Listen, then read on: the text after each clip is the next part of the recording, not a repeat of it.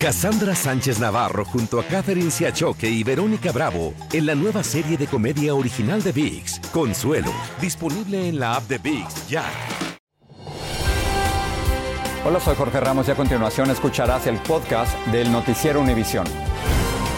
El programa de noticias de mayor impacto en la comunidad hispana de Estados Unidos. Muy buenas tardes. Los votantes de Kansas le dieron una clara victoria al derecho al aborto en ese estado. Así es, casi seis de cada diez electores dijeron que la constitución de Kansas debe seguir protegiendo el aborto. Y esta fue la primera prueba electoral sobre el polémico tema, luego de que la Corte Suprema anulara en juicio la decisión Roe versus Wade, la cual protegía el derecho constitucional a interrumpir el embarazo en toda la nación. Y como nos cuenta Luis Mejid, estos resultados podrían influir en las elecciones intermedias en noviembre. Celebración por una victoria de las mujeres en un estado sólidamente conservador. Por amplia mayoría, los votantes de Kansas rechazaron una medida republicana para limitar el aborto. Es la primera elección después de que la Corte Suprema falló en contra de Roe versus Wade. Y su significado se está haciendo escuchar mucho más allá de Kansas. Querían pelea, querían batalla, aquí estamos y estamos listas. Grupos que defienden los derechos reproductivos están listos para llevar su lucha a cada estado del país. Va a estar también en Georgia, va a estar, ah, se, va, se va a venir en Michigan. Estamos listas para pelearlo de estado a estado. Quienes se oponen al aborto no están intimidados y prometen seguir luchando para prohibirlo. El desafío es grande porque la mayoría de los votantes del país están en favor del aborto. Según las encuestas, eso es cierto aún para los hispanos. Solo una minoría quiere prohibirlo en todos los casos. El tema polariza y motivará a muchos en las elecciones de noviembre. Todos los demócratas van a estar enfocándose en esos detalles y van a desarrollar sus campañas según los resultados del voto que vimos Ah, en Kansas. Esta tarde el presidente Biden firmó una orden ejecutiva para facilitar el acceso de las mujeres al aborto, diciendo que los votantes de Kansas enviaron un poderoso mensaje al país. La orden pide también que el Departamento de Salud y Servicios Humanos tome medidas para garantizar que mujeres puedan viajar a otros estados y recibir abortos. Por cierto, el mes pasado una legislación similar fue bloqueada por los republicanos en el Senado. En San Francisco, Luis Mejid, Univisión.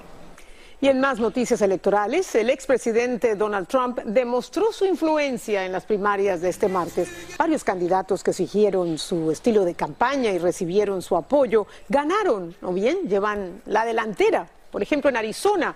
Y en Michigan, Tudor Dixon obtuvo la candidatura republicana a la gobernación. Fue respaldado por Trump a última hora. En cambio, quedó eliminado el representante republicano, Pete Meyer, quien votó a favor de procesar a Trump por el asalto al Capitolio. La representante Jackie Balorsky de Indiana murió en un accidente de tránsito en el norte de ese estado. La legisladora republicana fue una de las cuatro víctimas fatales del choque, aparentemente provocado por un vehículo que cruzó inesperadamente de senda. Kevin McCarthy, líder de la minoría republicana en la Cámara Baja, anunció la tragedia y dio el pésame a su familia. El presidente Joe Biden volvió a dar positivo en una prueba de COVID hoy. Sin embargo, su médico, Kevin O'Connor, asegura que se siente bien, aunque tiene una tos ocasional. Biden recibió un tratamiento antiviral de cinco días, pero comenzó a dar positivo otra vez el pasado sábado. Se sabe que se ha mantenido aislado y trabajando en la Casa Blanca. La presidenta de la Cámara de Representantes, Nancy Pelosi, llegó a Corea del Sur luego de su histórica visita a Taiwán. Pelosi se reunió con el presidente y los legisladores taiwaneses, a quienes reiteró que Estados Unidos apoya la democracia en la isla, enfureciendo así con la visita al régimen chino, que realizó un segundo día consecutivo de agresivas maniobras militares alrededor de Taiwán, cuyo territorio reclama. Escuchen esta historia que realmente es cinematográfica. Una niña de 12 años mordió las ataduras en sus muñecas y logró escapar de un hombre que la había golpeado y la tenía secuestrada. Esto sucedió en Alabama. A partir de su declaración, la policía no solo arrestó a este hombre hispano sospechoso del secuestro, las autoridades registraron su casa e hicieron un macabro descubrimiento. Vilma Tarazona nos cuenta de qué se trata. El alguacil del condado de Tallapoosa en Alabama dice que su oficina recibió la llamada de un transeúnte que recogió a una menor de 12 años que deambulaba sola por una carretera rural. Las autoridades establecieron que la niña permaneció secuestrada en esta casa móvil, amarrada a una cama y que la habían drogado. La menor logró romper su atadura y escapó. Fue cuando la encontraron. La niña es una heroína, dijo el alguacil. Agregó además que le dieron atención médica y que está a salvo. Cuando las autoridades requisaron la casa donde estuvo cautiva, encontraron dos cuerpos en descomposición. Luego arrestaron a José Paulino Pascual Reyes, de 37 años, quien aparecía registrado en esa vivienda, y lo acusaron de un cargo de secuestro, tres cargos de asesinato y dos por abusar de cadáveres. El sheriff de Tallapoosa nos confirmó que los cuerpos sin vida pertenecen a los de un niño que es menor de 14 años, hermano de la niña secuestrada, y que lo asesinaron a golpes. El otro cuerpo, nos dijo el sheriff, es de la madre de los menores, identificada como Sandra Vázquez Ceja. Agregó que la madre fue sofocada y que el criminal cortó en pedazos los cuerpos de madre e hijo para esconder las evidencias. El alguacil confirmó que tanto el acusado Reyes como la madre asesinada y los menores son de origen mexicano. Y el alguacil nos dijo además que el acusado José Paulino Pascual Reyes y la madre asesinada tenían algún tipo de relación. Agregó que según las evidencias creen que Reyes habría cometido los asesinatos el pasado 24 de julio. Regreso contigo. Gracias, Vilma. Una historia de terror realmente, con una heroína de por medio, afortunadamente al final. Y el niño de 8 años que recibió un disparo en la espalda en el desfile del 4 de julio en Highland Park, Illinois, fue trasladado del hospital a un centro de rehabilitación. Cooper Roberts está paralizado de la cintura para abajo como consecuencia de su lesión y pasó un mes en cuidados intensivos. Ahora recibirá terapia física y ocupacional, así como servicios de salud mental.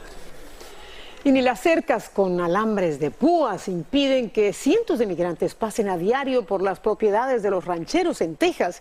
Y a su paso, estas personas que cruzan la frontera de manera ilegal dejan montañas de basura y daños en estas fincas. La situación ha llegado a tales niveles que las autoridades locales le están pidiendo ayuda al gobierno federal. Pedro Ultreras está en Eagle Pass, Texas. Como todos los días, Luis Valderrama recorre su rancho para inspeccionar las cercas, recoger algo de basura y asegurarse que no le falten animales. Y es que su propiedad se ha convertido en el cruce favorito de cientos de migrantes que a su paso le dejan serios daños. Yo nunca pensaba que iba a estar así este problema, pero ahorita todos están viniendo a este, a este país, todos vienen y eso es lo que nos dejan. El rancho de Valderrama, que está justo al pie del río Bravo, a las afueras de Eagle Pass, Texas, se ha convertido en un verdadero mar de basura que tiran los migrantes. Me da lástima por los eh, dueños de las propiedades, lo que están es su propiedad y pues no pueden disfrutar. Olga Ramos, comisionada del condado Maverick, donde se encuentra Eagle Pass, viendo la gravedad del problema, ha acudido al llamado urgente de ayuda de los rancheros los del eh, gobierno estatal, ¿verdad? Están ofreciendo a los rancheros poner esta cerca para ayudarles a los rancheros a proteger sus propiedades. Temerosos de que el problema siga creciendo, algunos rancheros como Luis están cercando sus propiedades con alambre de concertina o navajas que les han dado, pero parece que no está sirviendo mucho.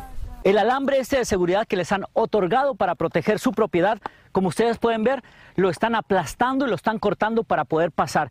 Por este lugar, nos está diciendo el dueño de la propiedad, están pasando entre 300 a 500 personas prácticamente todos los días. Y pueden ver ustedes, literalmente, un mar de basura, de ropa que dejan atrás. Ellos cruzan cuando quieren y te lo cortan, te lo ponen ropa arriba de ropa o, bajan un, un árbol y más cruzan. La comisionada Ramos está buscando alternativas de apoyo con el gobierno federal mientras negocia con el estado más alambre y quizás subirlo unos ocho pies de alto. Luis se siente frustrado porque no ve cuándo esto termine. No, está feo, pago mis taxis y, y esa es mi propiedad. Por ahora, Luis sigue cuidando su ganado para que no se arrime a las áreas más afectadas. Y es que dice, ya perdió dos vacas que comieron plásticos y ropa de la basura que dejan los migrantes a su paso. En Pastejas, Pedro Ultreras, Univisión. Un jurado investigativo citó a declarar a Pat Cipollone, ex abogado de Donald Trump, en la Casa Blanca. El jurado investiga los esfuerzos del expresidente de revertir los resultados de las elecciones presidenciales de 2020. Informes de prensa indican que Cipollone y sus abogados negocian su comparecencia ante el panel. Y Alex Jones, el hombre que difunde teorías de conspiraciones, aceptó bajo juramento que actuó de forma irresponsable cuando calificó de una broma la masacre en la escuela Sandy Hook en Connecticut. Dijo que ahora cree que la matanza fue 100% real. Ayer los padres de un niño de seis años, víctima de esta masacre, dieron un dramático testimonio y se enfrentaron a Jones. La pareja le exige una indemnización de 150 millones de dólares por propagar falsedades sobre el ataque que le costó la vida a 26 personas. Cassandra Sánchez Navarro junto a Catherine Siachoque y Verónica Bravo en la nueva serie de comedia original de VIX, Consuelo, disponible en la app de VIX ya. Estás escuchando el podcast del noticiero Univisión. En México se ha recibido con escepticismo la noticia de que la Fiscalía General de la República abrió tres líneas de investigación por corrupción al expresidente Enrique Peña Nieto. Algunos creen que se trata de una medida política, otros que no resultará en acusaciones concretas. Hoy el presidente Andrés Manuel López Obrador habló del tema, como nos informa Jessica Cermeño desde la capital mexicana. Ánimo, ánimo. Andrés Manuel López Obrador aseguró que no buscará que se inicien más procesos judiciales contra sus antecesores. Y no es mi fuerte la venganza. Y no solo es el expresidente Peña, es también el expresidente Calderón. Si no, yo hubiésemos presentado denuncia en contra de Calderón. El presidente de México reiteró su postura después de que la Fiscalía General del país confirmara formalmente la existencia de tres carpetas de investigación contra el expresidente Enrique Peña Nieto. La primera por posibles delitos de carácter electoral y patrimoniales. La segunda por enriquecimiento ilícito y la tercera por lavado de dinero y posibles transferencias bancarias internacionales ilegales. Esta última tras la denuncia que presentó la Unidad de Inteligencia Financiera por transferencias millonarias que Peña Nieto recibió entre 2019 y 2021, alrededor de un millón doscientos mil dólares en total. Información que se dio a conocer en la conferencia matutina el pasado 7 de julio. Recibió 26 millones mil 400 por una familiar consanguínea desde una cuenta en México hacia España. Donde actualmente reside. El exgobernante también enfrenta denuncias interpuestas en 2016 y 2017 por actos de corrupción en la construcción de dos autopistas ubicadas en el Estado de México, donde Peña fue gobernador. OHLA, la empresa involucrada, ya informó que colaborará con la investigación. Los procesos que existen tienen que tener su curso. Nosotros no podemos decirle al fiscal que no actúe. Además, el diario El País dio a conocer que un inmueble de lujo en España está a su nombre. En julio, en un tuit, Peña Nieto expresó su confianza hacia las autoridades judiciales mexicanas y aseguró que podrá demostrar la legalidad de su patrimonio. Ahí lo importante es que se aplique la ley, sino para que saque la evidencia. Mandan este tipo de información como para decir, ay, miren, sí estamos haciendo algo, pero no va a pasar nada. En la Ciudad de México, Jessica Cermeño, Univisión. Y también en México, un comando armado entró a un bar en Guanajuato y mató a balazos a su propietario, el periodista Ernesto Méndez. Méndez dirigía el medio digital Tu Voz y se convirtió en el décimo tercer periodista asesinado en México en lo que va de este año. El gobernador de Guanajuato condenó este crimen, ordenó una investigación y dijo que se le brindará apoyo a la familia de Méndez. El presidente Biden dijo que Estados Unidos nunca olvidará las 23 vidas que se perdieron en la matanza en una tienda Walmart en El Paso, Texas, hace hoy exactamente tres años. Un pistolero racista realizó el ataque dirigido a hispanos, la mayoría de origen mexicano. En una declaración oficial, Biden también elogió la resistencia de los heridos en el ataque y de los familiares de las víctimas. Los estudiantes en Los Ángeles no tendrán que usar mascarillas cuando regresen a la escuela. Así lo determinó el Distrito Escolar Unificado de Los Ángeles en sus nuevos protocolos de salud para el año escolar que comienza en dos semanas. Pero muchos padres no están de acuerdo con la decisión. Jaime García salió a recoger opiniones.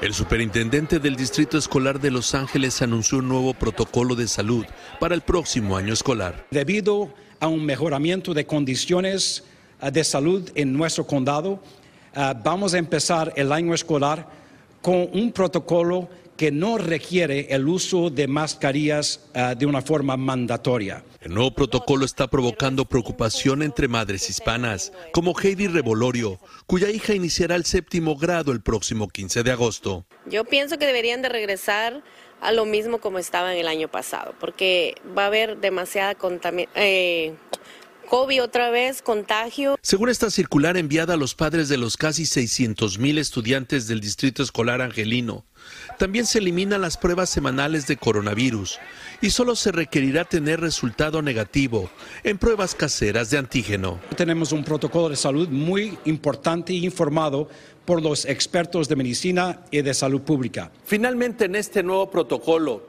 se ha indicado que la vacunación obligatoria para todos los estudiantes habrá de mantenerse aplazada durante todo el próximo año escolar. Después de un año observando rigurosas medidas de seguridad para evitar los contagios, algunos médicos no coinciden con la nueva estrategia del distrito escolar. Es muy importante entender que en este momento estamos teniendo un variante, el BA5, que es súper contagioso ah, y que esto puede causar brotes grandes en las escuelas. La verdad necesitamos que nuestros hijos les hagan la prueba del COVID, que busquen mascarillas, es necesario. La, preocupación es personal para muchos hispanos en Los Ángeles, donde se registra el mayor número de contagios y muertes en el país por la pandemia. Yo sí le digo a mi hija, tú usa tu mascarilla. En Los Ángeles, Jaime García, Univisión. Y en Guatemala las autoridades llevaron ante un tribunal al periodista José Rubén Zamora cuatro días después de su arresto.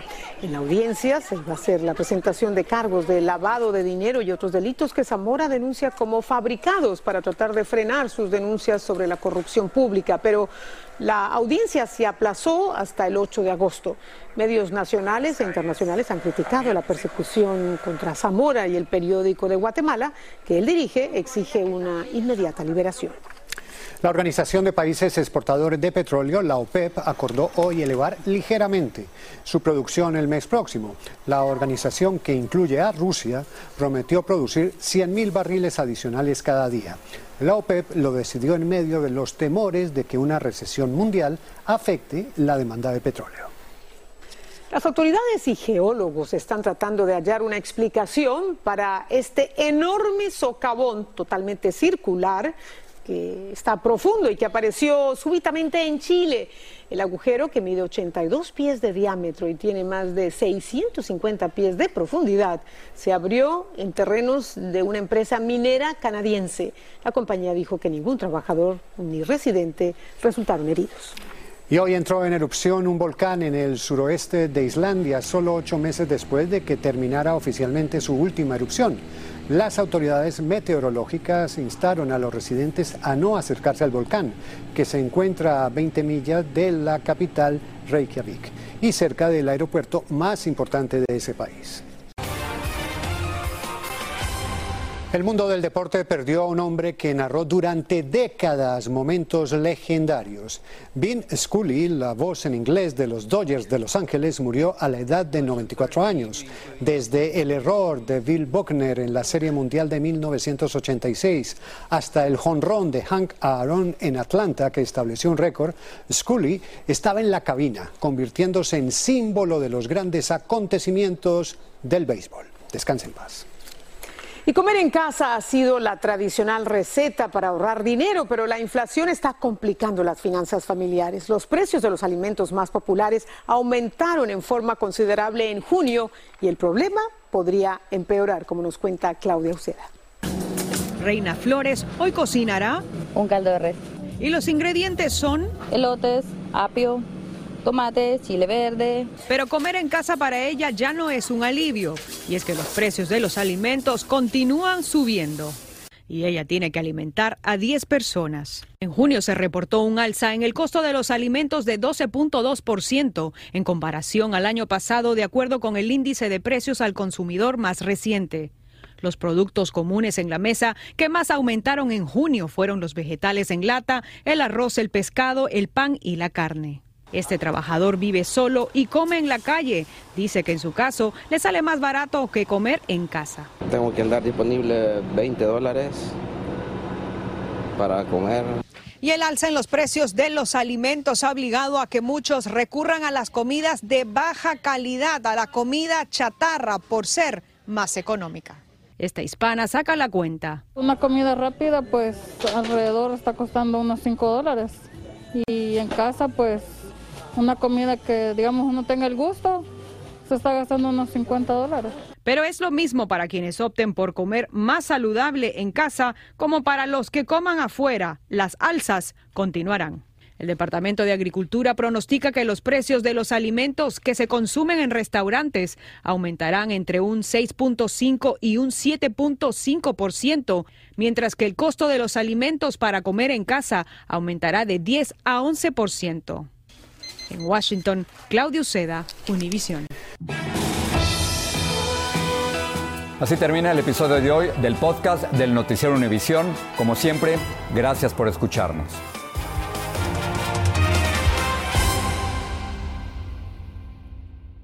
Cassandra Sánchez Navarro junto a Catherine Siachoque y Verónica Bravo en la nueva serie de comedia original de VIX, Consuelo, disponible en la app de VIX ya.